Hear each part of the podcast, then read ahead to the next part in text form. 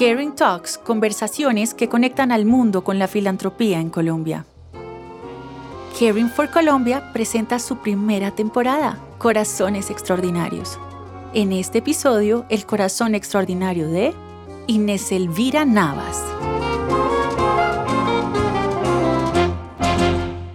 ¿Qué tal? Bienvenidos y bienvenidas una vez más a Caring Talks. Hoy vamos a conocer el corazón extraordinario de Inés Elvira Nava. Inés Elvira es la directora de la Fundación Fiambre, que es una fundación creada para mejorar las condiciones de vida de niños y jóvenes de escasos recursos dándoles una alimentación más completa, más nutritiva para disminuir y atacar la desnutrición y además beneficiar el desarrollo físico y mental dentro de un ambiente más sano, más solidario y más cordial. ¿Qué tal Inés Elvira? Es un gusto saludarte. Muchas gracias por invitarme a esto.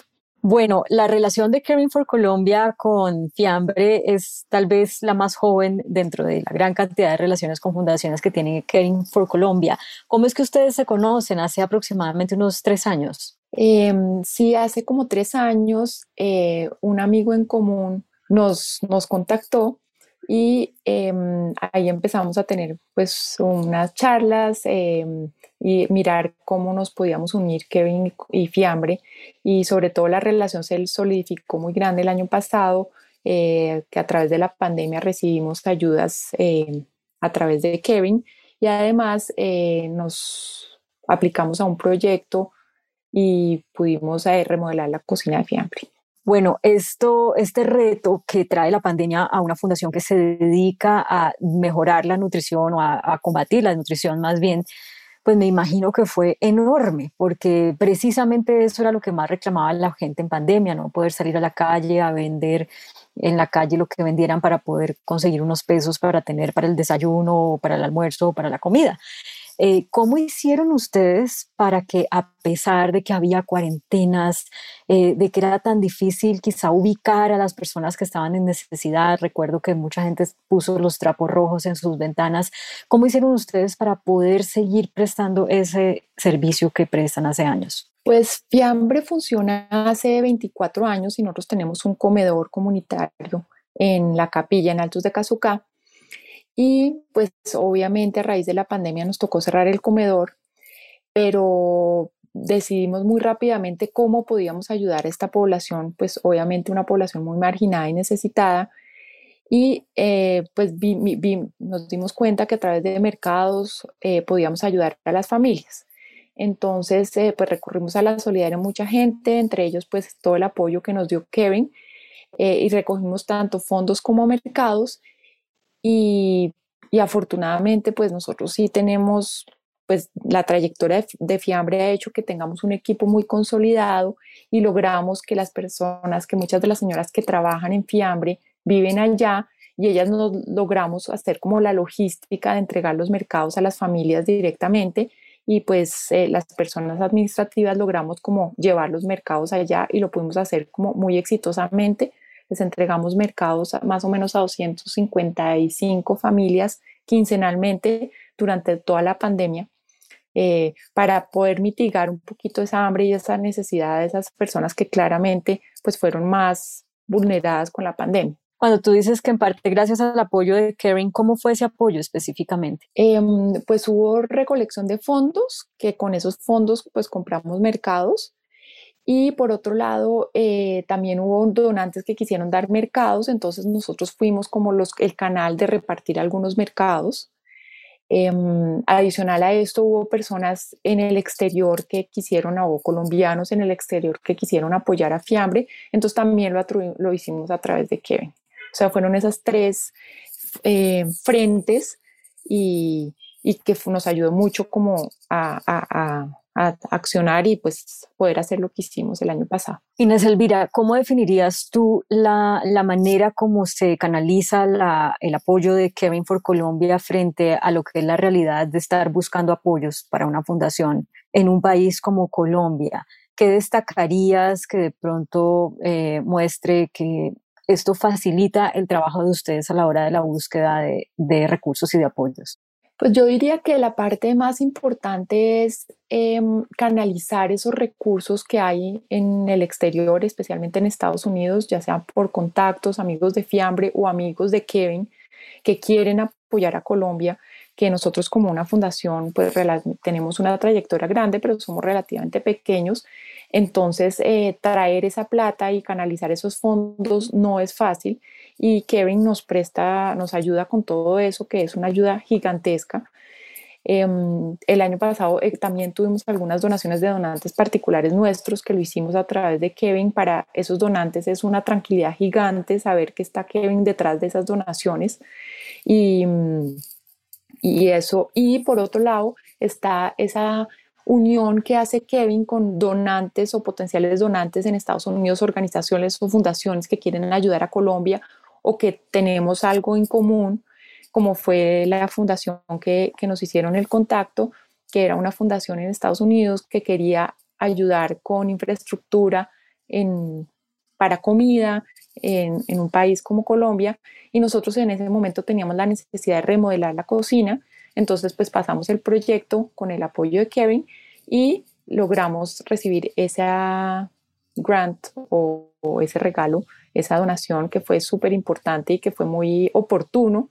Fuera de eso, porque fue en la mitad de la pandemia y eso nos ayudó un resto porque como no estábamos operando el comedor como tal, pudimos hacer la remodelación porque estábamos entregando los mercados, entonces fue en un momento pues increíble y muy oportuno. Eso, eso mm, de la reconstrucción de la cocina, quiero que ahondemos un poco más porque todo esto además pasa después de que ustedes, no, no tengo bien clara la historia, quiero que nos la cuenten, eh, que nos la cuentes. Eh, algo les pasó, que se cayó una parte de la casa en la que estaban. Eh, cuéntanos qué, qué, pasó y cómo llega Kevin como un angelito ahí con este donante. Mira, Fiambre, como te cuento, pues lleva 24 años allá. lo empezó mi mamá. Yo eh, ella iba ya a ayudar a unas, a, dar clases de tejido a unas señoras y llegó un niño y le dijo, le preguntó algo y pues ella con otra amiga le dijeron, vuelve más tarde después de almuerzo. Y el niño le dijo, pues es que a mí no me toca almorzar esta semana. Entonces, pues claramente ellas empezaron a ayudar a esos niños cada vez que iban y muy rápidamente armaron una logística de que unas señoras cocinaban comida para unos niños, y pues así empezó Fiambre y se creció muy rápidamente. Pero pues nosotros funcionábamos, eran en, pues en una, en una casita y enfrente del comedor, pues digamos que en unas condiciones no muy buenas. Em, más o menos hace 10 años em, hubo como un deslizamiento en una zona, esto es una zona de, pues muy riesgosa, eh, y nos cerraron el comedor nos llegó una notificación, tienen que cerrar el comedor y nosotros, bueno, pues, y nos dijeron por dos meses, entonces, pues nada, cerramos por dos meses. Expliquémosle para la gente que está por fuera cuando decimos una zona muy riesgosa, es que es una zona que está construida sobre un terreno que no es muy estable, ¿verdad? Totalmente. Y las lluvias como estas que estamos viviendo ahora, pues se puede se puede caer, se puede derrumbar. Exactamente, son eh, zonas em, invadidas hace muchos años eh, sin ningún tipo de infraestructura, no hay canalización de aguas, em, todas estas invasiones que ha habido en, en, los alrededores de Bogotá, porque eso no es nada nuevo, llevan muchísimos años, hay zonas que se han legalizado, pero justo el barrio donde está Fiambre nunca se ha podido legalizar totalmente porque em, no, tiene, no, está, no tiene condiciones aptas para estar ahí. Em, lo que pasa es que eso es muy difícil, pues como cambiar eso de un momento para otro. Ha, habido esfuerzos, ahorita va a haber un esfuerzo para canalizar las lluvias, que es uno de los problemas más grandes que tenemos porque llueve y toda la montaña pues baja por ahí y es peligroso y se caen casas. Bueno, hemos tenido ya casos. Em, bueno, entonces a pues ustedes les dicen tienen que cerrar y tienen que cerrar por dos meses. ¿Y luego qué pasa? Entonces en enero llegamos, eso fue en noviembre y obviamente no había pasado nada.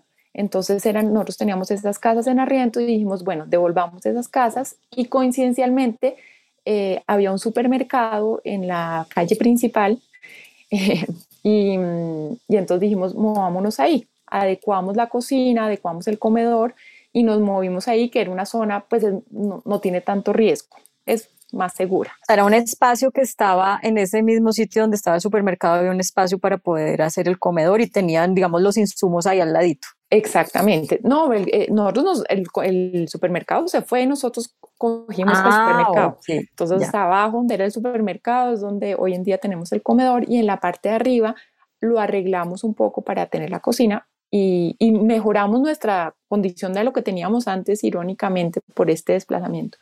Y nosotros ahí arreglamos la cocina, pero pues seguíamos con los mismos eh, equipos que llevábamos de antes, las mismas cocinas. Quedó pues muy bonito y muy adecuado, pero pues no totalmente hecho. Y uno de los problemas grandes que teníamos, por ejemplo, era el cielo raso, no cumplía con los requerimientos que tocaba y las cocinas ya estaban pues necesitando. Entonces esa fue nuestra búsqueda de recursos y esto fue el gran apoyo que a través de Kevin recibimos y fue poder arreglar todo el cielo raso, arreglar toda la cocina y renovar equipos de cocina. Y eso pues para, me imagino que para el funcionamiento de ustedes es una, una, diferencia enorme. Cuéntanos de eso, de cómo cambian el día a día, la rutina, la, hasta el entusiasmo de las señoras que preparan la comida y todo, ¿no? Totalmente cierto, lo que dices es totalmente cierto. El eh, la cocina quedó pues mucho más moderna, mucho más segura.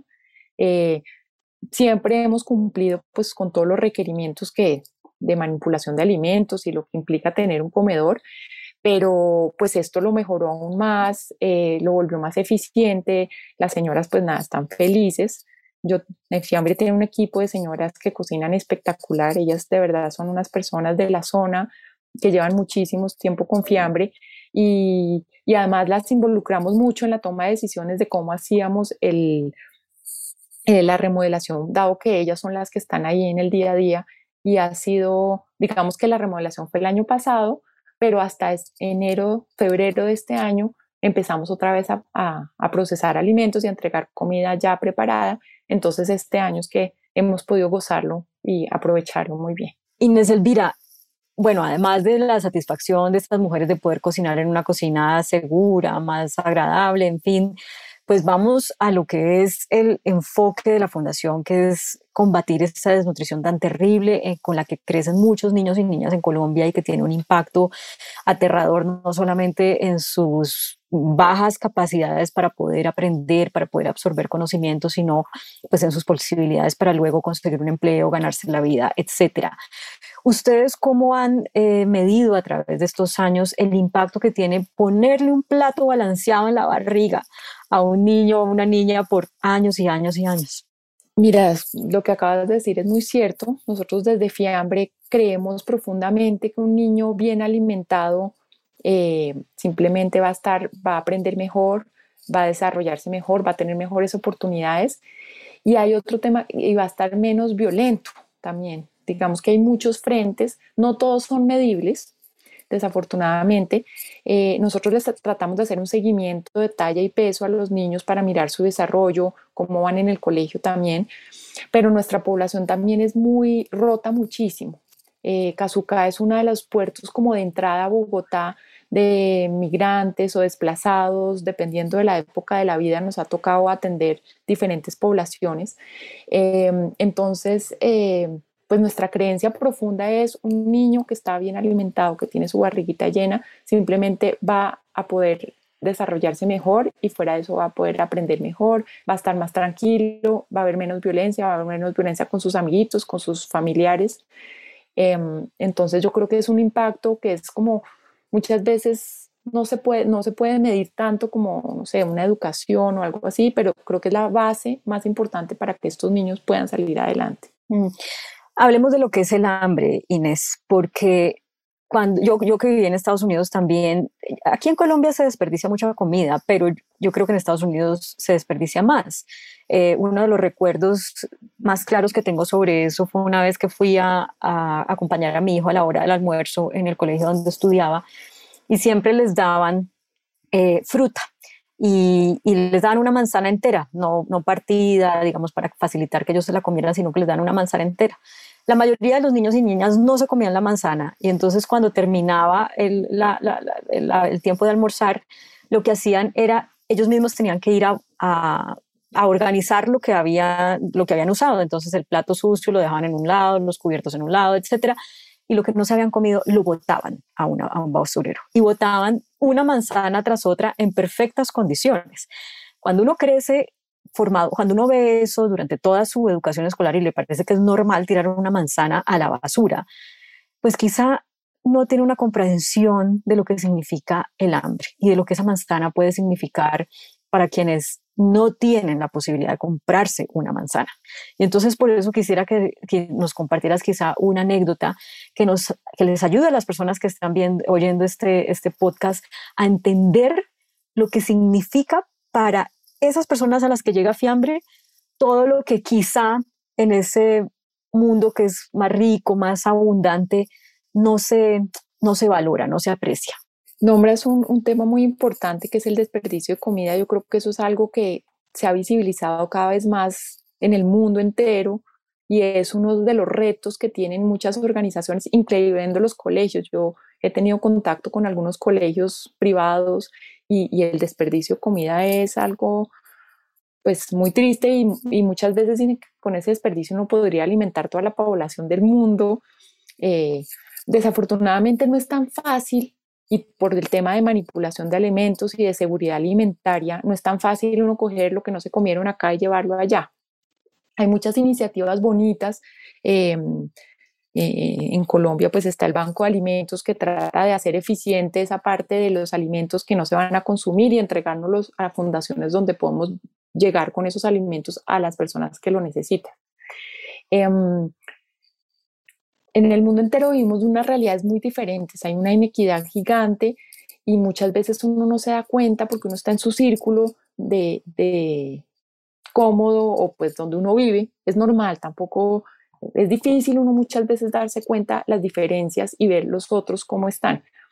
Em, la gente que nosotros atendemos son personas con mucha pobreza, em, en su casa no tienen como tampoco la, conciencia de una buena alimentación. Eh, muchas veces comida chatarra es barato, eh, una Coca-Cola y unas papas fritas puede ser más barato que comprar una comida o preparar una comida full. Em, entonces, parte de nuestra labor también es como enseñarles a estas familias coman balanceado, la fruta es importante, la verdura es importante. Entonces, nuestra labor también muchas veces está no solo darle comida al niño, sino mostrarle cómo es importante tener una alimentación más balanceada y a sus familias también enseñarles eso. Em, yo creo que la conciencia por las personas que no tienen que comer es algo que es importantísimo, más en un país como nosotros con tanta desigualdad. Em, muchas veces, pues no es fácil, no es fácil mostrarlo, no es fácil explicarlo. Eh, yo siempre estoy feliz cuando la gente visita la fundación o las fundaciones, porque una cosa es que tú te cuenten o que veas una página web o que veas unas fotos y otra cosa es ir allá y ver la realidad, que es muy diferente a la nuestra. Con eso no quiere decir que sean, yo a mis hijas, yo me acuerdo llevándolas, para ellas era un choque muy grande llegar allá y de pronto después venir a, un, a una realidad diferente. Eh, y yo me acuerdo una vez diciéndoles que no con esos es gente eh, ellos también pueden ser felices con lo que tienen, ¿no? Es uno también enseñarles, eh, darles un granito de arena y yo creo que es como una responsabilidad nuestra y en un país como Colombia, ¿cómo puedo dar un granito de arena a esta gente que están, tiene unas condiciones totalmente diferentes a nosotros? Inés Elvira, ¿cuánto cuesta eh, garantizarle la alimentación a un niño o a una niña con el plan que tienen ustedes en Fiambre, que además me gustaría que nos contaras cuál es el plan, cuál es ese plan, porque tengo entendido que son 20 días por mes, el desayuno y el almuerzo. Bueno, ¿cuánto, cuánto cuesta eso? te lo pregunto para las personas que nos están viendo y que quieren donar, estén interesados en donar, tengan una idea de lo que, del impacto que ellos pueden tener con los recursos que pueden disponer para hacer donaciones. Nosotros cuantificamos, nosotros estamos, eh, pues quisiera como aclarar ahorita la de post pandemia, o pues no, todavía estamos en la pandemia. Ahorita en este momento les estamos dando solo almuerzo a los niños, porque claro, para cumplir con todos los protocolos de bioseguridad, nos toca alargar la jornada de atención, porque los, los atendemos eh, por turnos y con distanciamiento, y bueno. Eh, nosotros eh, calculamos que con todo, con la comida, con los servicios y todo, un niño al mes nos cuesta 60 mil pesos. Eso es un poco decir como 3 mil pesos al día, que cuando uno lo va bajando o lo traduce en, en otra moneda como en dólares, pues no, es nada. Es que eso no es ni un dólar. Sí, exactamente.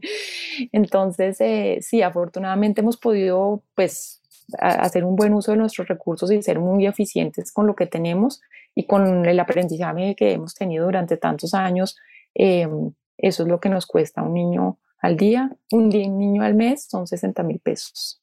Qué impresionante. Ustedes llevan 24 años, atienden en este momento 400 niños, 40 adultos mayores, si no estoy mal, ¿cierto? Un eh, son un poquito menos de niños y ahorita los adultos mayores, eh, la modalidad de los adultos mayores nos cambió con la pandemia, por lo que es una población de tan alto riesgo y a ellos sí les, estamos, les seguimos entregando mercados. Les damos un mercadito em, mensual y en este momento tenemos como 90 eh, adultos mayores que los estamos apoyando. Ese es un mercadito que vale cuánto. Si una persona dice a mí me interesa apoyar a adultos mayores, ¿cuánto me vale?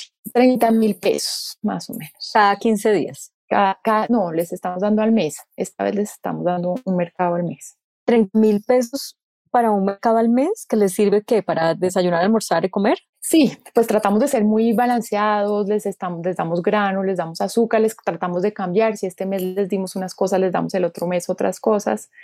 Em, Pero es que eso no son ni 10 dólares. O sea, ¿cómo, cómo, cómo hacen ustedes esa magia de poder entregar un mercado para un mes que cueste eso? Eh, sí, digamos que yo no creo que los lo, eh, suplan 100% de sus necesidades de mercado con ese mercado, pero sí les ayuda muchísimo y, lo hacemos también a través del banco de alimentos o hay veces tenemos donaciones de comida, entonces se las entregamos o leche, les tratamos de complementar esos mercados con diferentes cosas. Eh, Fruber, hay veces les podemos complementar. Un poquito depende de los recursos que tengamos en ese momento y de la disponibilidad que haya. ¿Cómo está el índice de donación? La gente con la pandemia ha sido más o menos generosa. Eh, yo recuerdo que recién empezó todo y que los periodistas mostrábamos a través de los noticieros estos trapos rojos de la gente que ponían en sus ventanas trapos rojos para decir estamos aguantando hambre. Pues mucha gente se solidarizó y hubo campañas y demás. Pero no sé si eso se mantiene porque ya llevamos casi dos años así. ¿Cómo lo estás viendo tú? Em, claramente como lo estás diciendo, eh, la solidaridad de las personas en, en, pandemia fue increíble, hubo mucha ayuda, eh, recibimos muchas donaciones. Em, también el, como estábamos funcionando nos costaba más, ¿no? Entregar un mercado a una familia pues costaba muy, porque además yo estaba pagando a las empleadas y los servicios, entonces era costoso para nuestro funcionamiento diario, digámoslo así. Por el eh, transporte del mercado casa por casa, no era que todos llegaran al, al, sitio, sino que te tocaba pagar transporte. Nos pagábamos el transporte y fuera de eso, pues estamos dándole un mercado, era quincenalmente, a una familia, no estábamos dándole un almuerzo a un niño. Es, es diferente. Y teníamos unos costos fijos que estábamos igual cubriendo. Entonces sí se nos subieron los costos, aunque hubo pues mucha solidaridad y fue súper bonito. La verdad fue algo muy reconfortante para nosotros las fundaciones ver cómo la gente se solidarizó, em, con la confianza, en el caso de Fiambre, yo siento que había mucha gente que confiaba en lo que nosotros hacíamos, entonces eh, pues nos donó mucho. Claramente esas donaciones han bajado sustancialmente y este año pues sí ha sido más difícil eh, yo creo que también es entendible, la gente pues está pasando por unas situaciones también difíciles, la pospandemia, pues la pandemia ha afectado el bolsillo de muchísima gente, eh, entonces em, estamos, las donaciones claramente estamos en un momento mucho más difícil. Em, nosotros fundaciones, yo creo que muchísimas siempre confiamos que esto pues poder seguir haciendo lo que hacemos, pero pues dependemos 100% de la solidaridad y de las donaciones que recibamos, porque en, nuestro caso Fiambre es una fundación totalmente privada, no tenemos ninguna ayuda del gobierno. Entonces, em, pues empezamos a hacer también estamos ahorita diseñando de alguna manera de poder hacer otros eventos, ya no se pueden hacer eventos porque pues con la pandemia uno no se puede reunir, entonces estamos tratando de hacer estrategias para recoger más fondos, pero sí, definitivamente ha bajado muchísimo. y quiero terminar con eso justamente porque la pandemia nos puso a innovar en muchos sentidos y una de, esos, de esas innovaciones pues tiene que venir del mundo de, lo, de, la, de la responsabilidad social. Eh, para un donante quizá es más fácil hacer una transferencia electrónica y se puede hacer desde cualquier parte del mundo y a través de, digamos, con el respaldo de Caring for Colombia, como tú ya nos explicabas, pues eh, se garantiza ahí la confianza y en el manejo de los recursos y demás. Pero de todos modos hay que innovar para no dejar de decirles a las personas que están en situación cómoda, oiga, todavía hay muchos y, y, muchos más que antes que están necesitando de usted.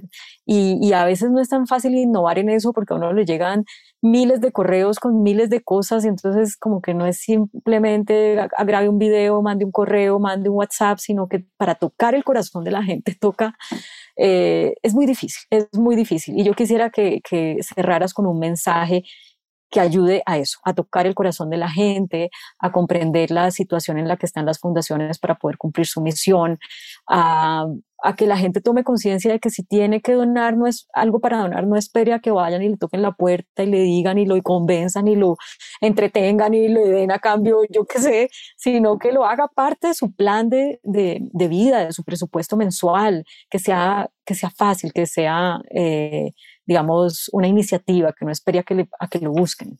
Sí, pues sí, muchas gracias. Yo creo que lo que dices es realmente muy cierto. Eh, yo siento que en Colombia no hay una cultura de donaciones como en otros países. A la gente acá, em, pues sí, hay solidaridad y yo estoy muy convencida que cada uno tenemos nuestro, nuestro papel en este mundo tan grande con tantas dificultades y, qué bueno que haya personas que, que, tienen empresas exitosas y que dan empleo y que nos puedan donar a personas, pues en este caso como yo o Fiambre, donde nuestra, nuestra razón de vivir es otra y es ayudar a otros, a otras, pero nos necesitamos mutuamente. Yo creo que el dar es algo muy reconfortante. Yo creo que cuando uno da y entrega, siente esa satisfacción de estoy ayudando a alguien. Em, hemos, la, pandemia ha hecho que, nos innovemos, que cambiemos, hemos, muchísimas fundaciones hemos tratado de hacer las donaciones más fáciles, estamos tratando de llegar a la, gente de una manera como lo quieran que uno llegue, eh, tratándoles de contar lo que hacemos, tratándoles de, sensibilizarlos y motivarlos. Eh, pero yo creo que si todos damos un granito de arena a las diferentes fundaciones y a las diferentes iniciativas tan bonitas que existen, porque yo siento que que, existen hoy en día unas fundaciones, pues hay diversas, diferentes causas, muchísimas causas y muchísimas necesidades, pero si todos aportamos, yo creo que simplemente vamos a, hacer un mundo mejor y, yo creo que abogo también a la, gratificación que uno siente al ayudar. Y hay muchas maneras de, de, ayudar. Hay gente que le gusta ayudar dando una libra de arroz, hay una gente que le gusta ayudar ayudando, pues, eh, voluntariando, eh, dando dinero. Eh, hay miles de maneras. Eh, yo creo que esperamos poder estar haciéndolo fácil para la gente y, pues ojalá las personas sigan ayudándonos y, y tratando de que podamos seguir aportando a, este mundo. Pues este ha sido el corazón extraordinario de Inés Elvira Nava, que nos ha acompañado en Caring Talks, este espacio de Caring for Colombia, para contar el impacto de las donaciones que recibimos de gente como usted que nos está escuchando. Eh, quiero simplemente pedirte, Inés, que nos recuerdes en dónde puede la gente entrar a conocer más sobre lo que ustedes hacen con Fiambre la página web, las redes sociales, ¿cuáles son? Sí, pues es la Fundación Fiambre, la página web es www.fundacionfiambre.org. Eh, tenemos a Facebook, eh, Fundación Fiambre, y a Instagram también. Eh, muchas gracias a ustedes por darnos esta oportunidad de hablar con ustedes. No, a ti muchas gracias por lo que haces, además por el impacto que, que generas por haber tomado la posta de tu madre, porque además eso no es eh, tampoco la regla cuando las familias pues tienen esta responsabilidad tan grande de, ayudar a otros, no siempre los hijos quieren tomar esa, esa posta o no tienen siempre el tiempo, así que muchas gracias, felicitaciones por eso. Y bueno, a ustedes también les invitamos a que nos sigan en nuestras redes sociales, Caring for Colombia está así como Caring for Colombia en las redes sociales, nos pueden buscar y ahí ven las fundaciones a las que apoyamos y el trabajo que hacemos. Muchas gracias por acompañarnos y hasta una próxima oportunidad.